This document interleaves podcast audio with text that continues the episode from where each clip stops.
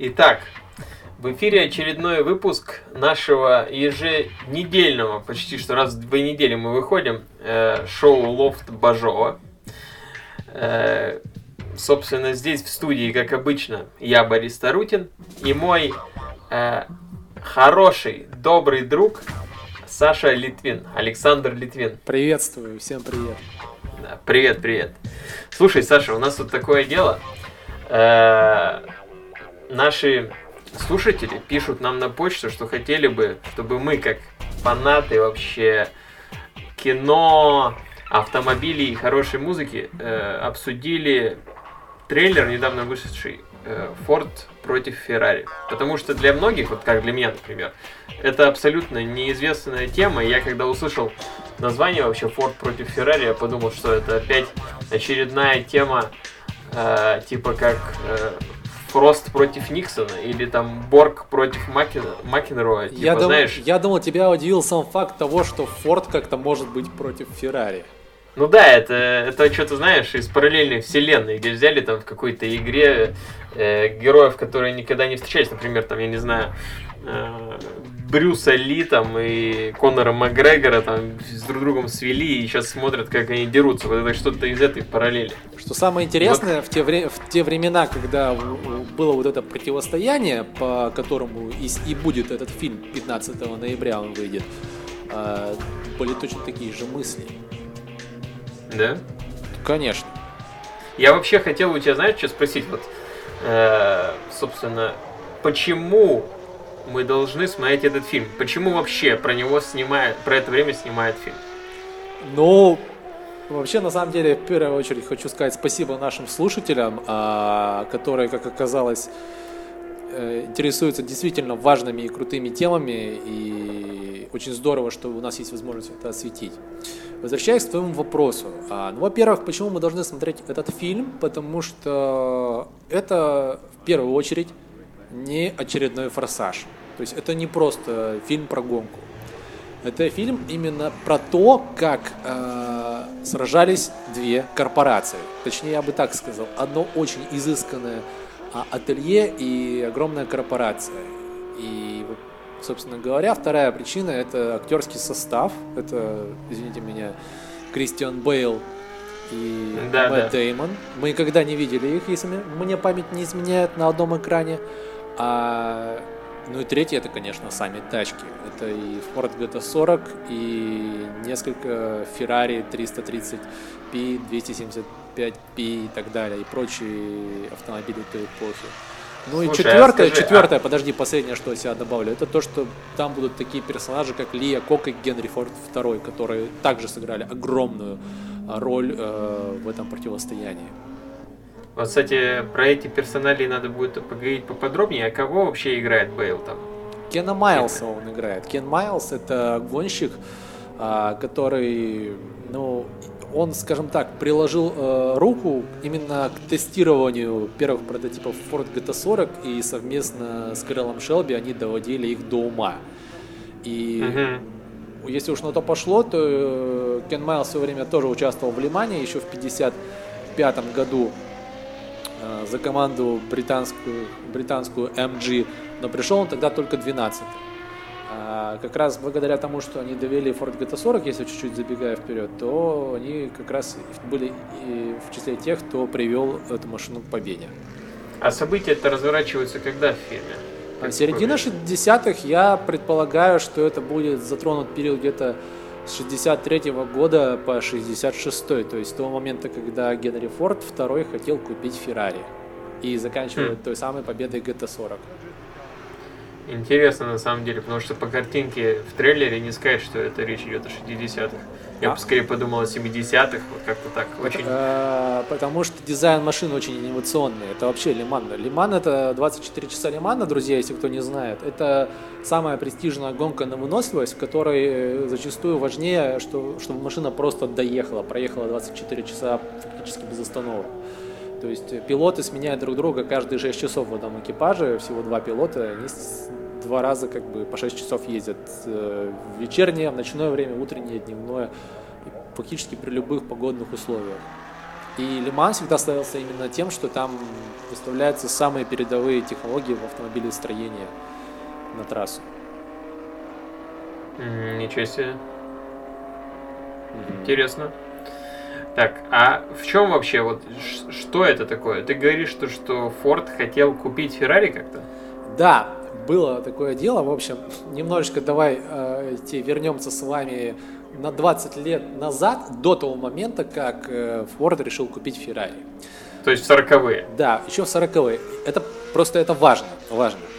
Давай. В 1943 году случилась, э, случилась трагедия для компании Ford. Умер тогдашний э, председатель совета директоров Эцель Форд, который был сыном Генри Форда I и отцом, соответственно, Генри Форда II.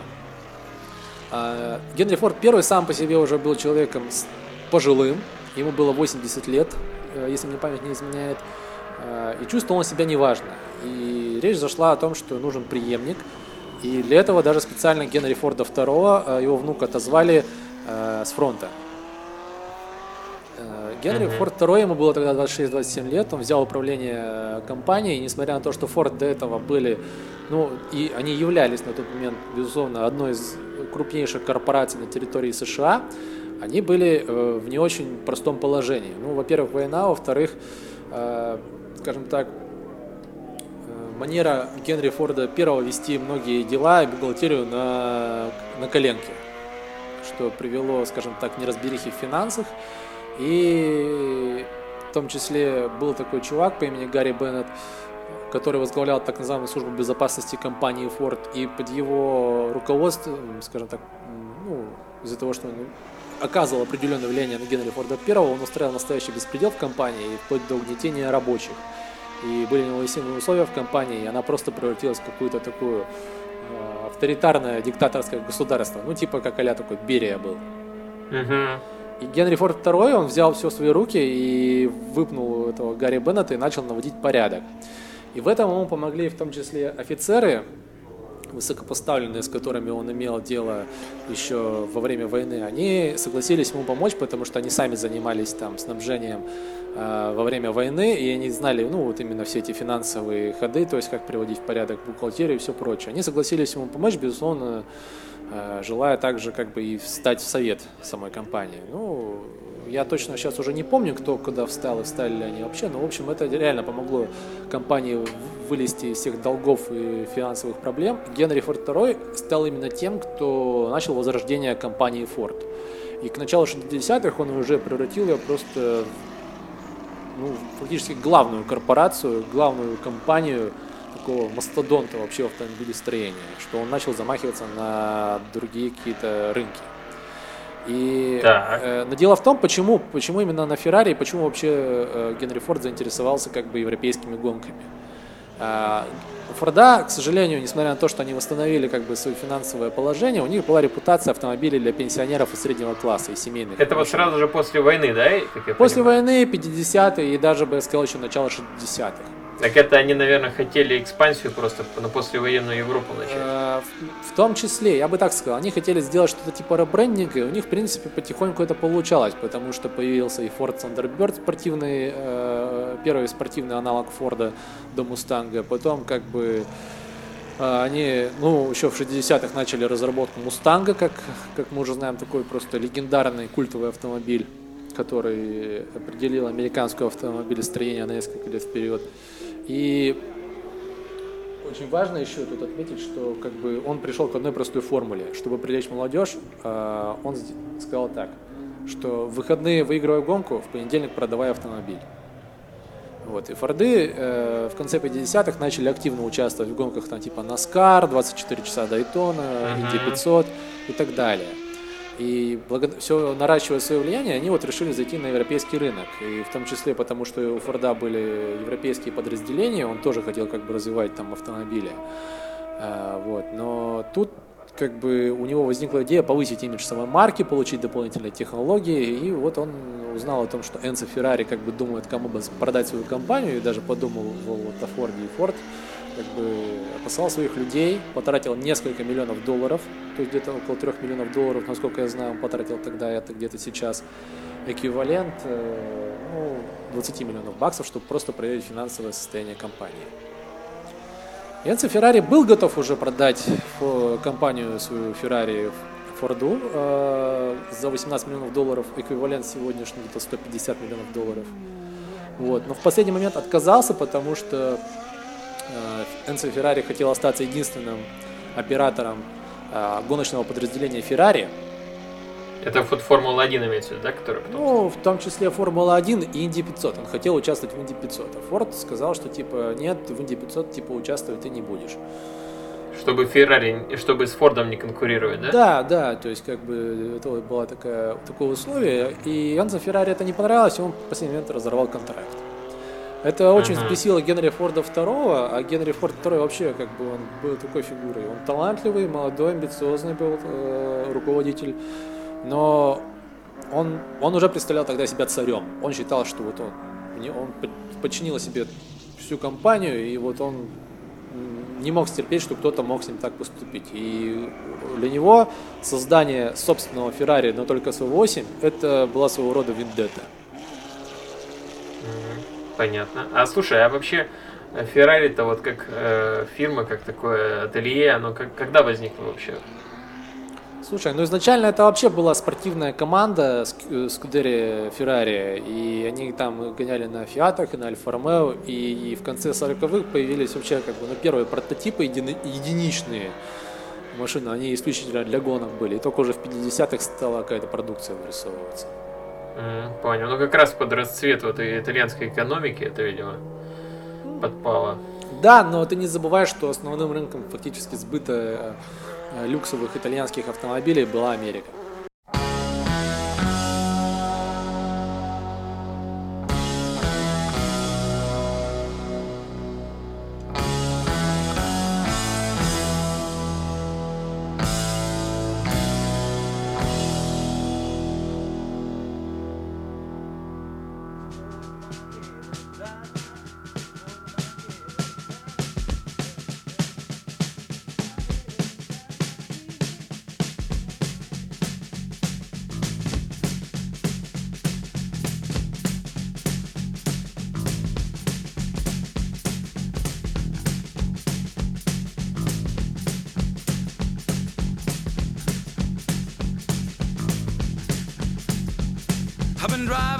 my hands wet on the wheel.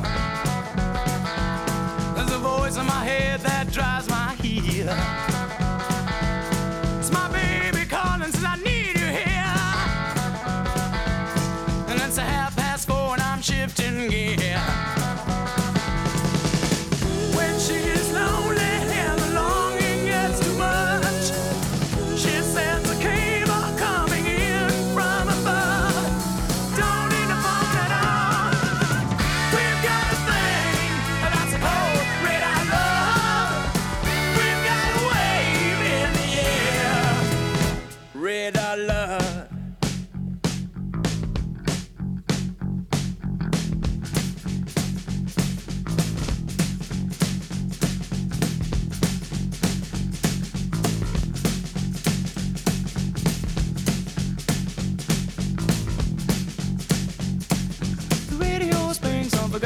long.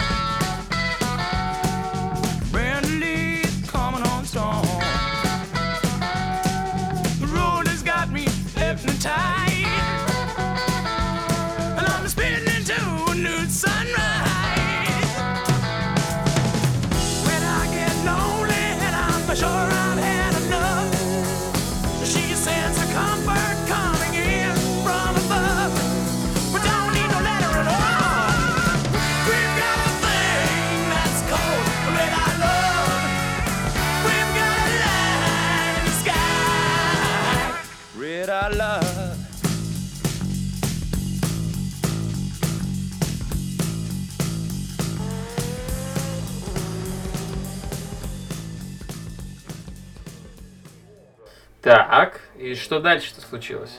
Дальше, я так понимаю, Феррари начало доминировать после этого отказа Нет, э, Феррари доминировали, начиная с 59 года, выхватив эту эстафету у Ягуара, и доминировали еще 6 лет. А сама идея вообще побить Феррари казалась тогда невозможной, а уж тем более в компании Ford, которая была знаменита своими авто... семейными универсалами. Хочешь сделать машину, способную обогнать Феррари из Форда? Конечно. А, Генри Форд II, понимая, что как бы собственных технологий, э, разработок недостаточно, чтобы создать автомобиль, который может побить Феррари. И его агенты тут же начали переговоры с компаниями, которые западными европейскими компаниями, которые уже имели опыт создания гоночных автомобилей и выступления в Лимане. А, Таковых было три компании. Это Aston Martin, Lotus и некая Lola. И, наверное, он выбрал именно третью. Да, потому что с Aston Martin сразу как бы, ну, скажем так, не сошлись они, э, и не было необходимой им технологии. А Lotus согласился изначально, тем более Колин Чепман уже, сот- ну, это вот владелец Lotus, они уже сотрудничали в, в Инди 500. А Lola как раз использовала двигатели Ford э, для своего автомобиля Lola Mark X, который э, как раз тоже участвовал в Лимане в 62 году. Вот, э, собственно, за- э, зачем? То есть и на- началось сотрудничество с Лола, э, потому что у Лола уже фактически было готовое шасси э, с нормальной независимой подвеской, э, с, ну, скажем так, какой-то формой корпуса, которая фактически предопределила э, изначальный вид Форд, э, того самого Форда, который вот и э, Мгм. является одним из главных э, персонажей фильма «Форд против Феррари» это Ford GT40. Э, или по-английски Ford э, GT40, если можно так. И тут, и тут, видимо, вот как раз-таки этот э, инженер, да, которого играет Дэймон. А, не- сперва Дэймон э, не сразу появился, а если быть точнее, этот, этот инженер это небезызвестный Кэрол Шелби. Ну да, в честь которого потом назвали вот автомобиль. Я бы хотел добавить, что просто, чтобы ты понимал, зачем американцы обратились вообще к европейскому, скажем так, э, к европейским автопроизводителям. Потому что концепция, то есть почему в Америке нельзя было взять тех же инженеров, допустим, с какой-то другой компании? Потому что культура гонок и культура вообще автомобилестроения в США а, отличалась э, очень сильно в то время и еще на долгие годы вперед от европейской культуры э, производства машин. То есть, чтобы чтоб вы понимали, друзья, Америка после войны э, стала одной из самых богатых стран. Она стала э, наравне с СССР, с СССР единственной сверхдержавой. И э, то есть было много денег, много возможностей, дешевый бензин. К тому же американские города, американские хайвей, то есть прямые дороги, много места, соответственно, автомобили делались большими, мощными, жрали много бензина, двигатели были большие, а конструкция подвески была максимально простая, потому что ну, автомобили должны, автомобиль должен был комфортно ехать по прямой. Ну да, чтобы И- можно было комфортно проехать с востока на запад, реализовать американскую мечту. Да, да, по Route 66. Э, И, соответственно, как бы даже основной вид гонок, ну, не основной, а один из прям вот, который был для Америки жизненно важным, символическим, это дрэг-рейсинг, то есть гонка по прямой на четверть мили, на quarter или там 402 метра. Мгм. Соответственно, э, главное, чтобы в автомобиле было, чтобы он ехал прямо и ехал быстро.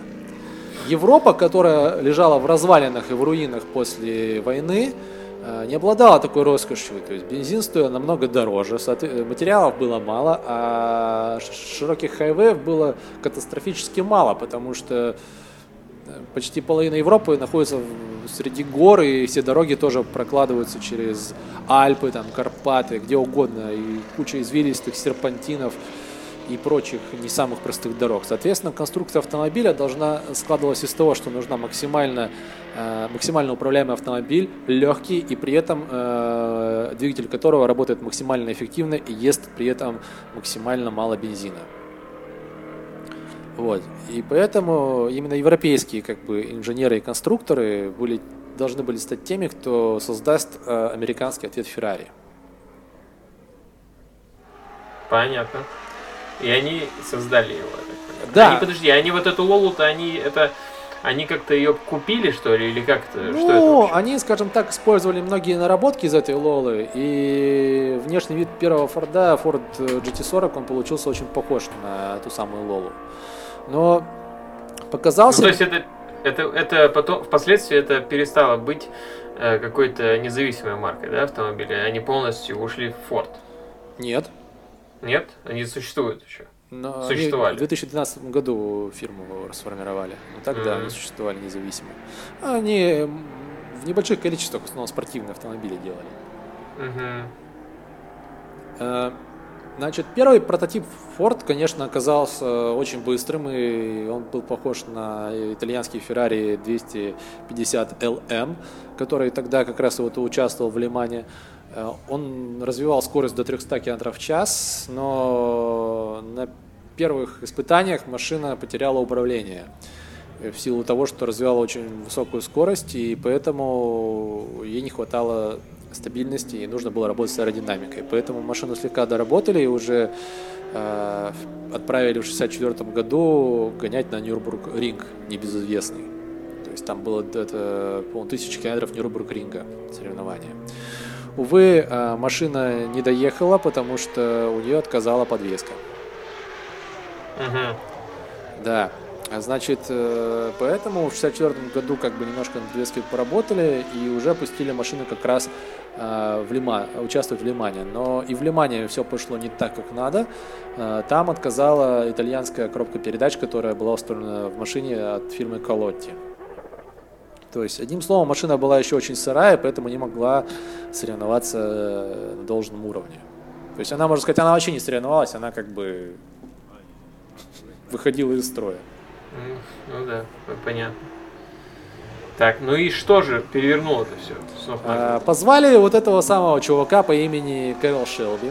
Кэрол Шелби уже работал с Ford, потому что у него он в свое время, а, ну не в свое время, в то время вот как раз, когда все это происходило, Мгм. он занимался тюнингом итальянских, английских ростеров от компании AC. И он их закупал, немножко работал с подвеской, устанавливал в э, двигатели от Ford, начиная от 5-литровых V8, заканчивая 7-литровым, что превращало эти машины в настоящих убийц э, прочих американских и европейских спорткаров на различных э, домашних чемпионатах США. Вот. И для доработки, в том числе, он позвал своего хорошего знакомого, это как раз Кена Майлза, чтобы они вместе доработали автомобиль, и Шелби поставил на новую версию Ford GT40 э, уже вместо э, 5-литрового двигателя 7-литровый как раз V8 и заменили коробку передач на легендарную ZF от э, ну, немецкого, немецкую ZF, которая ставится до сих пор на многие автомобили. Вот. И в результате получился вот тот самый классический Ford GT40, который все знают и все любят. Готовы? Я родился готовым, мистер Шелби. Вперед!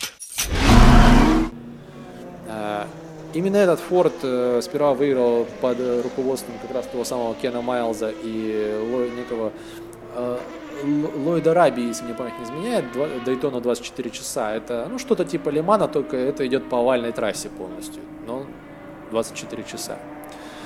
Вот. И уже э, вот тот самый, скажем так, э, финиш, которого так ждал э, Генри Форд, он состоялся в 66 году. То есть, э, и причем у него даже было не просто желание, чтобы машины победили, машина вообще выиграла эту гонку. А основным его желанием было то, чтобы все три Ford GT40 пересекли финишную черту первыми. Ничего себе. Да.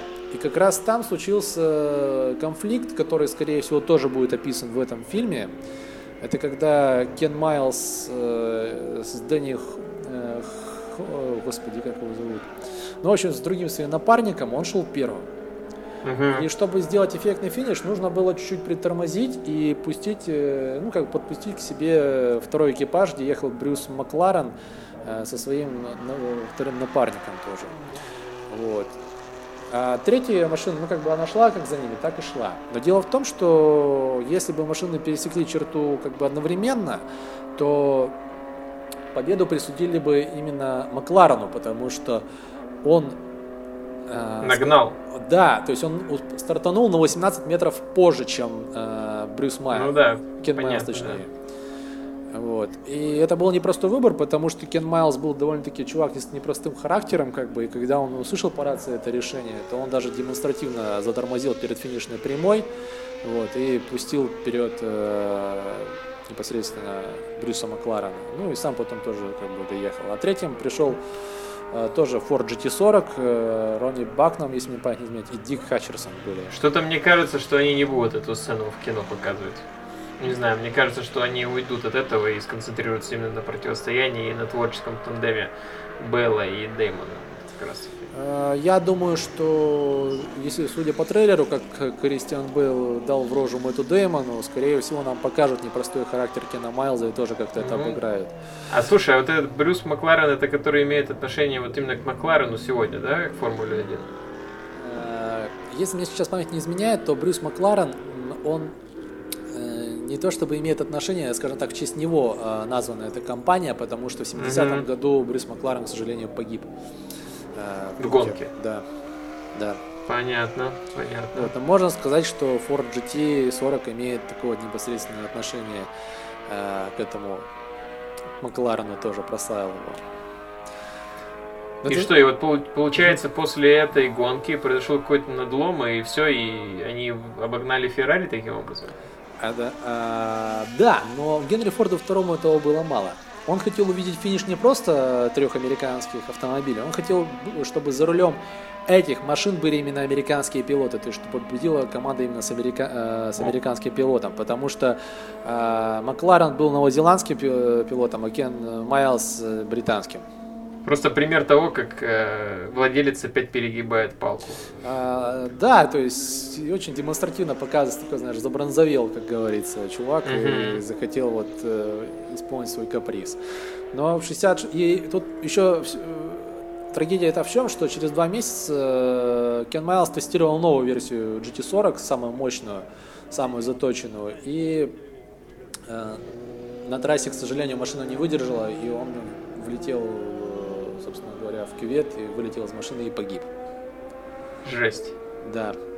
Но при этом машину все равно доработали, и в 67 году все-таки Генри Форд II получил свой долгожданный финиш, где Дэн Бурни и Джи Фойт на одном, на одном э, Форде, и, скажем так, второй экипаж с Марком До- Донохью и как раз тоже Брюсом Маклареном все-таки взяли два первых места.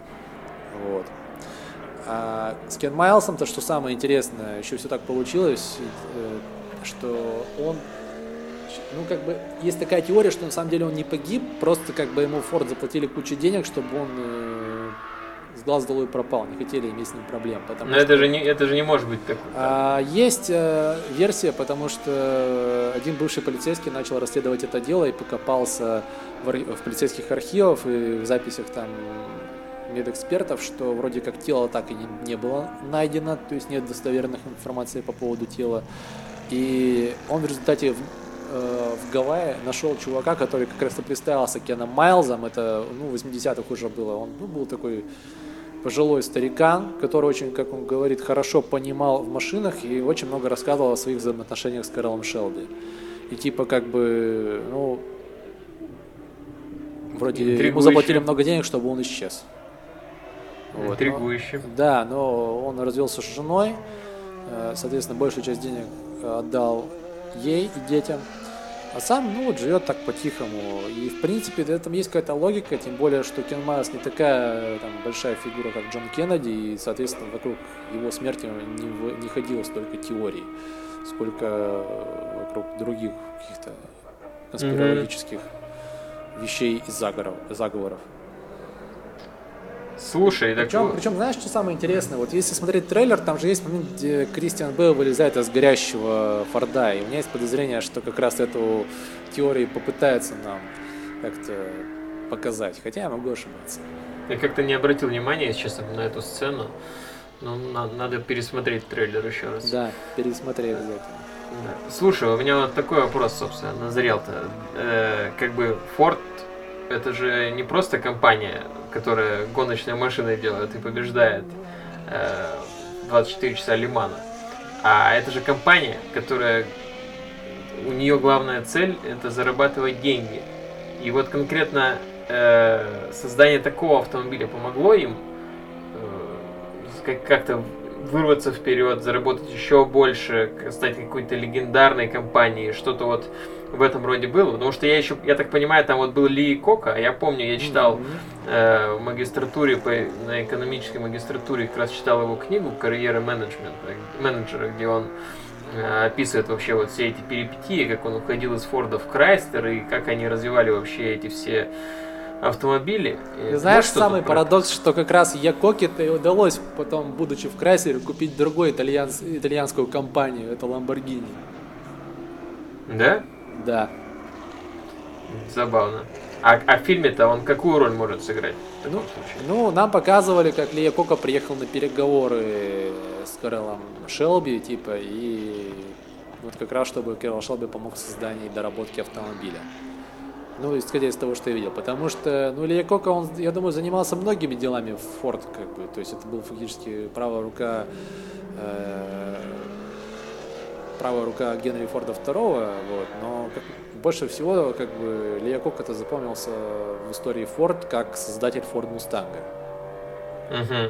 А если говорить про то, сколько денег заработали Форд, то я бы скорее сказал, сколько они потратили.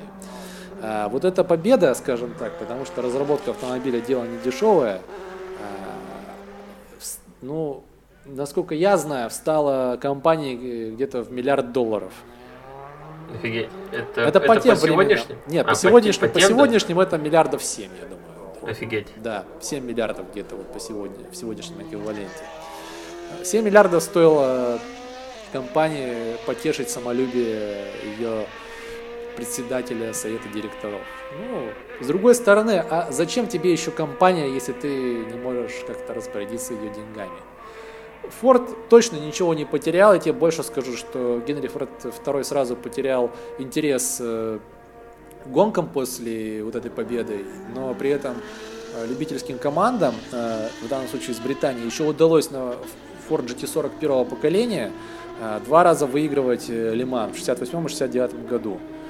Вот, там команда, это была Джона Уайера, оба раза. И в первом случае это был экипаж Педро Родригеса, мексиканского гонщика. Причем до этого он все время гонял за Феррари на Лимане, но все время сходил с трассы, не доезжал. А тут вот он выиграл. И причем потом, в 69-м, он снова гонял за Феррари и снова сошел с трассы. То есть, как бы, вот. А с Шелби что произошло? А Шелби, Шелби что? Шелби все в порядке, он занялся и дальше тюнингом Ford, то есть сотрудничеством Ford Mustang Shelby как раз является ярким примером. Продолжал работать над своими AC Cobra, который как раз вот большинство знает как Shelby Cobra. А, ну и, ну, собственно, в 80-х работал как раз с тем же Chrysler, потому что там был тогда Якока, то есть там Мгм. были всякие Shelby Charger, там Shelby GLS и так далее. Вот вполне успешно как бы шел по своему пути вплоть до 2012-2013 года, пока он не ушел из жизни. Música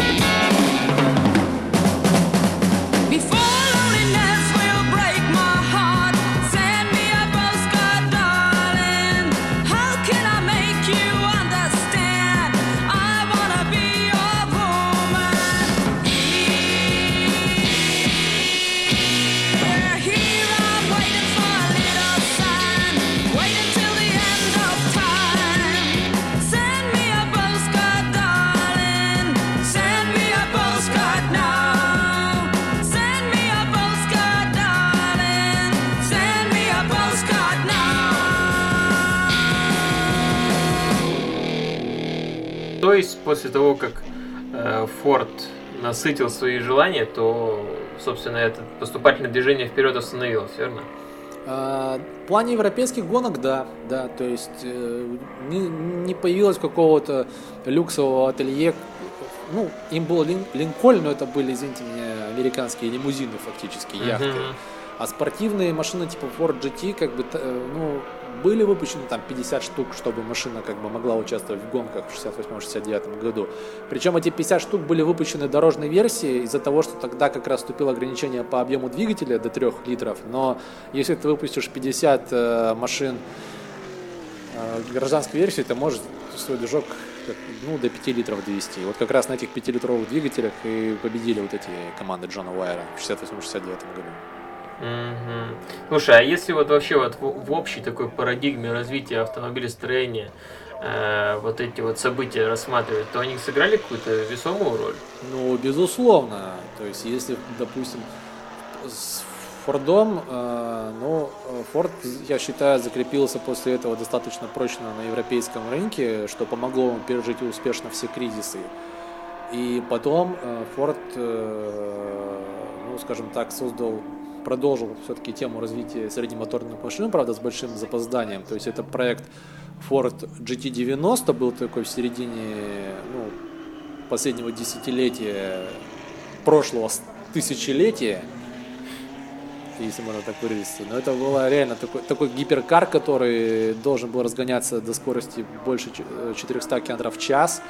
И за 3 секунды до сотни, и вообще у него там выхлоп был сделан, из, ну, оболочка выхлопа была сделана из материала, который используется при э, запуске космических э, ракет, чтобы, потому что настолько там огромное пламя, там, ну, температура была, что нужно как-то это было держать. Но эта машина так и осталась как бы в единичном там экземпляре, то есть на уровне прототипа, но на ней ее впервые можно был, то есть я вот впервые эту машину увидел, когда вообще еще никак машинами там не увлекался, это во втором Need for Speed у своего дяди на компьютере играли, и там была как раз такая машина Ford GT90.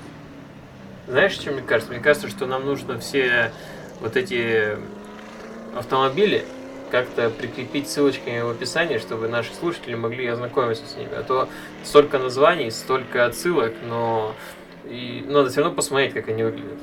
Э, Без проблем, э, мы это обязательно сделаем. К тому же, э, по, ну, у нас есть группы. Друзья, если кто еще не знает, это и ВКонтакте Лофт Бажова, это и Инстаграм Лофт Бажова, где мы прикрепляем тематические посты к нашим выпускам, которые как-то прямо или косвенно связаны с нашей тематикой.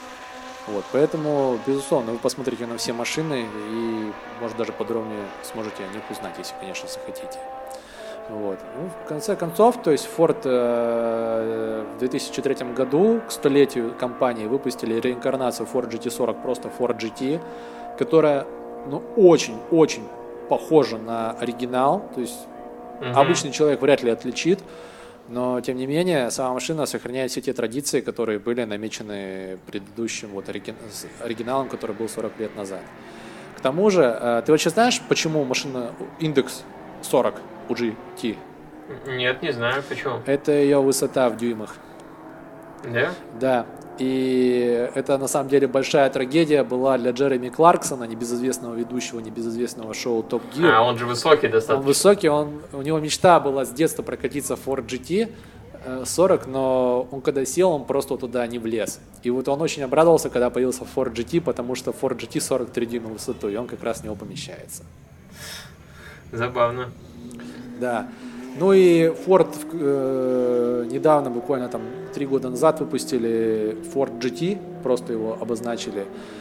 Там, конечно, уже не V8, там EcoBoost турбированный э, V6. Ну, сейчас Экобуст это что еще раз? Ну, это типа, э, тур- ну, это турбо турбированный двигатель. Просто эко это приставка типа экологически чистый, но он же меньше выхлопов дает, чем огромный V8.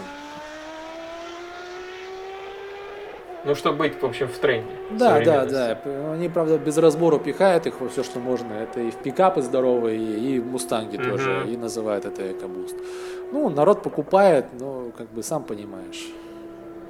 В итоге-то, если подводить, если вот так вот Если, смотреть гов- спустя... да, если про машины вообще говорить, если про машины мы говорим в целом, конечно, извини меня, но гонки это всегда был одним из основных, были, это, короче, гонка, в том числе 24 часа Лимана, это один из основных двигателей э, автомобильного прогресса.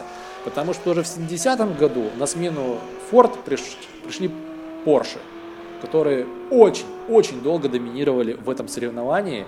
И вот как раз там появился Porsche 917 э, Shark Tail, то есть акулий хвост. Это тоже очень легендарная машина, бешеная по своей конструкции, супер мощная и вообще э, дела у Porsche как раз, как раз благодаря этой машине Porsche э, заявили уже о, си- о себе как о одном из главных спортивных автопроизводителей в мире.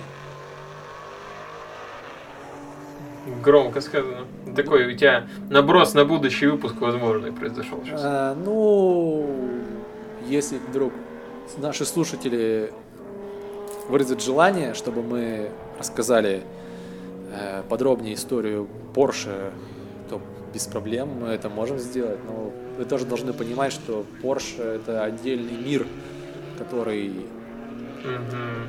как бы я боюсь не поместится даже в два выпуска. Слушай, ну вот если концептуально сейчас смотреть спустя время, э, получается Ford, э, Ferrari уделал Ford. А, м, Нет, не удел это точно, потому что если с экономической точки зрения смотреть, то Ferrari все-таки потом купили, купили их Fiat, а Ford так никто и не купил, и ему не нужны были никакие государственные субсидии, в отличие от тех же General Motors или от Chrysler, хотя Chrysler они не помогли, их тоже купил Fiat. А Ford, благодаря тому, что распределил свое производство, в том числе сделал европейские предприятия, которые специализировались именно на европейские автомобили, на- точнее на европейский рынок. И за счет того, что он унифицировал э, американские и европейские автомобили, потому что до этого это были принципиально разные машины, это помогло ему остаться на плаву. И в 90-х все-таки Ford э, сумел купить два небезызвестных нам спортивных бренда, это Jaguar и Aston Martin. Правда, потом они, правда, потом он их все равно продал э, уже, ну, Aston Martin в частные руки, а Jaguar э, в, э, в холдинг Land Rover, а тот вообще ходит под э, индусами. А я думал, он кита- китайский сейчас. Не, Китай, китайцы вообще делают, китайцы вот свой Лиман скоро сделают, свою Формулу-1 там, и все, и как бы никакого Форда против Феррари уже не будет. Вот. Но е- если мы говорим про гоночную тематику, кто кого уделал, ну, понятно, что Феррари, э, мы зна- именно Феррари мы в первую очередь знаем как э, производитель спортивных автомобилей. Э, Форд никогда Мгм. не пытался после этого быть э, производителем спортивных автомобилей наподобие Феррари. То есть он все-таки Ну вот производил интересно, да, почему так. более доступные машины. Потому что это было чисто желание Генри Форда Мгм. показать Феррари, где его место. И он это сделал. Более того, э, Генри Форд же очень не любил, когда кто-то пытался быть круче, чем он. И есть даже теория, что, э, ну, я думаю, ты в курсе, что Илья Кокута как раз уволили не потому, что были проблемы с бензобаком э, Форда Пинта, из-за чего, как, ну, типа считал, что если врезаться в зад Форда Пинта на большой скорости, у него он взорвется этот бензобак. А есть версия, что просто Лия Кока стал становиться популярнее, чем сам Генри Форд. Ну да, он же новатор во многом в этой сфере вообще. Конечно. Ну да, И- все встает на свои места. То есть Феррари не смог выжить в мире постоянно каких, каких-то потряс- экономических потрясений из-за того, что все-таки они производят очень нишевые продукты, спортивные автомобили. Мгм. А легковые автомобили они не делали, и поэтому им пришлось продаться Фиату, потому что Фиат-то как бы он эти машины делает, там, и у Фиата как бы есть и Альфа Ромео, и Лянча, и Мазерати они купили, и Крайсер, вон видишь, тоже. Но мне все равно кажется, что Феррари это такой э, ателье такое больше для престижа, и оно будет кочевать так от одного э, большого монстра корпоративного в другой, ну я не знаю, вдруг Фиат продаст это ателье. Ну, чисто из-за того, что это очень престижно. Посмотрим, время покажет. э, Но я считаю, что здесь нужно еще понимать, что вот это все-таки была битва не просто автомобилей, хотя это тоже было. Это была просто не просто битва там пилотов и механиков. Это была битва, вот правильно, как ты сказал, такого престижного ателье, которое там, ну, выпускает машины в каких-то маленьких количествах. И э, э, фанатам гонок, автомобильным энтузиастам, который создал это детище. И битвой с, с огромной корпорацией, с миллиардными оборотами и человеком, настоящим таким финансово воротило, акулой, которая сжирает всех конкурентов, врагов и все, что ей не нравится, что попадается на пути к ее величию А. и доминированию. Э, вот сам-то Энцо Феррари, он вот это поражение застал, получается, да, еще? Конечно, застал. И, но Энцо Феррари, я думаю, прекрасно понимал, э, что не стоит как-то вкладывать э, огромные деньги в то, чтобы пытаться уничтожить Форд, иначе это уничтожило бы его компанию. Он просто продолжил свой путь, и в принципе после этого как раз было выпущено еще немалое количество культовых Феррари, и заканчивая венцом его творения, которое он застал на последнем году своей жизни, это Феррари F40. Да, его творение живет до сих пор. Да, совершенно верно. Вообще, вот между нами говоря, э, не знаю, согласишься ты или нет, но мне вот это напоминает то, как какие-нибудь, например, в нашей стране происходят мегапроекты, которыми мы пытаемся там кому-то что-то доказать. И тут вот то же самое было в Ford, что вот это Ford GT40 это просто был такой мегапроект, чтобы доказать, что... А мне, если вот такие аналогии проводить, э, мне это напомнило наш, э, нашу гонку с американцами по созданию нашей версии шаттла. Я, честно говоря, забыл, как он называется, но наши же сделали точную копию, ну не точную копию, нашу улучшенную копию американского шаттла, вот, который летал э, в космос до некоторых времен. Часто они на наших ракетах летают, пока там свои корабли разрабатывают. А в, а в Советском Союзе там до э, конца 80-х разрабатывали наши, наш э, вариант, что-то Плутон или... Буран, по-моему, называется. Буран, да-да-да. Буран, точно. И он-то превосходил по характеристикам, но просто не полетел, потому что уже развал страны пошел, и он не был никому нужен. Хотя были опытные образцы, я, их- я видел их как-то в одной передаче. Вот. Это напоминает на самом деле. Интересная такая, знаешь, э, интересный проект, когда, знаешь, мобилизуешь все свои силы, создаешь что-то новое, выигрываешь и все, и потом ничего нет. Да, и вопрос, правильно это или нет, Но в любом случае свое место в истории-то он занял. одно- однозначно, без спора. Вот. На, на такой грустной ноте прямо. Ну слушай, грустной ноте. Посмотрим, что получится у нас в, в кино, что нам покажут. Ну, на самом деле посмотрим. Я вот так вот, э, ну, многие фильмы смотрел с Бейлом. И из последних-то мне ничто прям такого э, явного отвращения не вызывало. Наверное, будет хороший фильм. Ну, такой, нормальный, скажу так. Я На шестерочку. что-то, что-то из серии как гонка, это где про Ники Ну да, Лауда г- и Джеймса Ханта. Гонка, кстати, крепкий фильм достаточно. Нормальный. Ну вот я думаю, в таком же духе будет выдержан. И это точно будет не очередной форсаж. Это, это хорошо. Это прям очень круто. И я думаю, что этот фильм как раз это он максимально доступно объяснит э, зрителям и вообще всем интересующимся, как же это было на самом деле. Хотя, возможно, и будут моменты, в которых приврут, потому что все-таки это не документальный, а художественный. А мне вообще кажется то, что все равно же киноязык, он подразумевает под собой определенную э, а- интерпретацию, да, и все равно хочется, они хотят ориентироваться на потребителя, и они не будут там э, передавать вот это вот время 60, они скорее так замаскируют, какие-то атрибуты выдержат, но тем не менее все равно снимут что-то свое, нечто среднее между современностью и вымыслом вообще. Ну, поглядим, Вот. Поглядим, Да, поглядим. заценим, заценим, что же там снимают. Но, по крайней мере, я тебе могу сказать так, этот фильм ждут. Ждут как в нашей стране, так и на Западе. Прям очень. Да. И думаю, там будет годный саундтрек. Ну, судя по тому, что Гим Шелтер Rolling Stones в трейлере, да. Мгм. Ну что ж, Саша, будем прощаться с нашими слушателями. Ну, прощаться это громкое э, слово, скажем так. Мы расстаемся с вами до следующего выпуска. Мгм. Вот. э, Читайте правильные статьи, слушайте правильную музыку, пейте правильные напитки, выбирайте легендарные машины и слушайте Лофт Бажова и его ведущих. Бориса Тарутина. И Александр Летин. Да.